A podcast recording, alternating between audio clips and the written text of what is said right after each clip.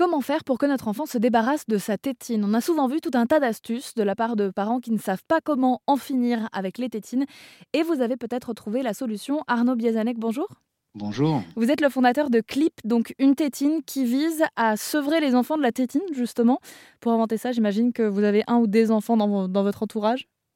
Oui, alors j'ai deux enfants et effectivement, ça a été le, facteur euh, déclenchant pour euh, trouver une idée et pour arrêter la tétine facilement, en tout cas en douceur.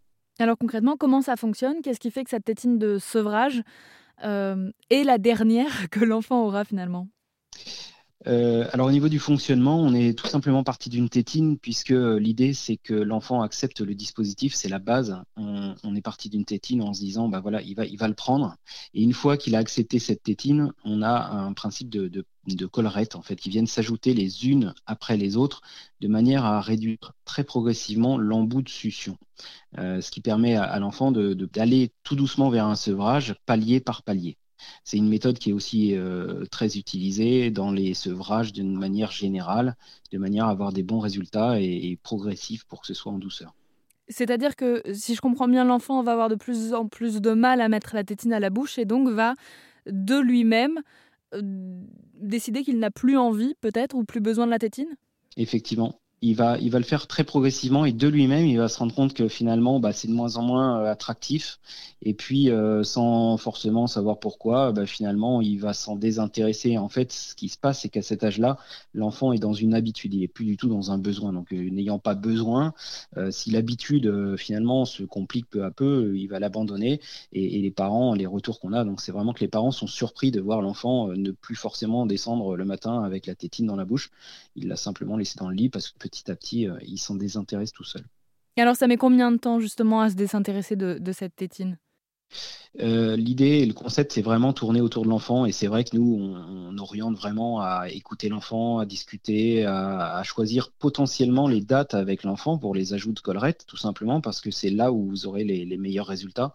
Euh, donc, euh, on conseille sur la notice de, changer de collerette tous les 7 ou 14 jours. Mais après, c'est complètement, complètement variable d'un enfant à l'autre. Ça peut aussi être d'une collerette à l'autre, se dire, bah voilà, celle-ci, elle va être un petit peu plus dure. On sent que l'enfant, il est un peu attaché. Bah à ce moment-là, on allonge un petit peu le temps sur, sur un entre, entre deux collerettes, on peut dire. Il y a certains parents qui vont couper le bout de la tétine pour que l'enfant n'ait plus envie de l'utiliser. Euh, vous, à travers votre technique, l'idée n'est pas de, de dégrader l'objet, mais, si j'ai bien compris, d'impliquer l'enfant pour faire en sorte que ce soit aussi sa décision, quelque part, d'arrêter progressivement et que, euh, à terme, ce soit quelque chose de positif pour tout le monde?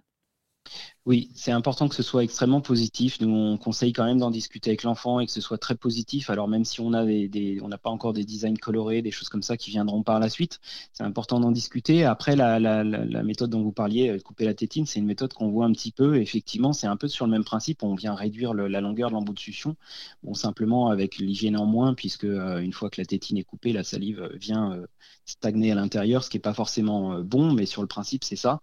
Mais pour nous, non, c'est très très important d'en discuter avec l'enfant. Euh, c'est là où il y aura le meilleur résultat. Puis le risque avec un sevrage qui est raté ou qui est trop rapide, c'est que finalement l'enfant euh, va compenser autrement et c'est là où il y a un risque, bah, finalement, même s'il a jamais sucé son pouce, bah, qu'il le trouve et puis qu'il vienne compenser avec un pouce. Si c'est fait trop tôt, euh, ça, peut, ça peut arriver effectivement. Arnaud Biazanek, je rappelle que vous êtes euh, orthésiste et que vous avez imaginé donc Clip, cette euh, nouvelle tétine de sevrage qui euh, devrait permettre aux enfants de se débarrasser de leur tétine notamment avant que les dégâts sur les dents ne se fassent ressentir. Une solution peut-être pour les parents qui donc n'en trouvent pas. Merci beaucoup d'être intervenu sur l'antenne d'Airzen Radio. Merci à vous. Et on mettra toutes les infos sur airzen.fr.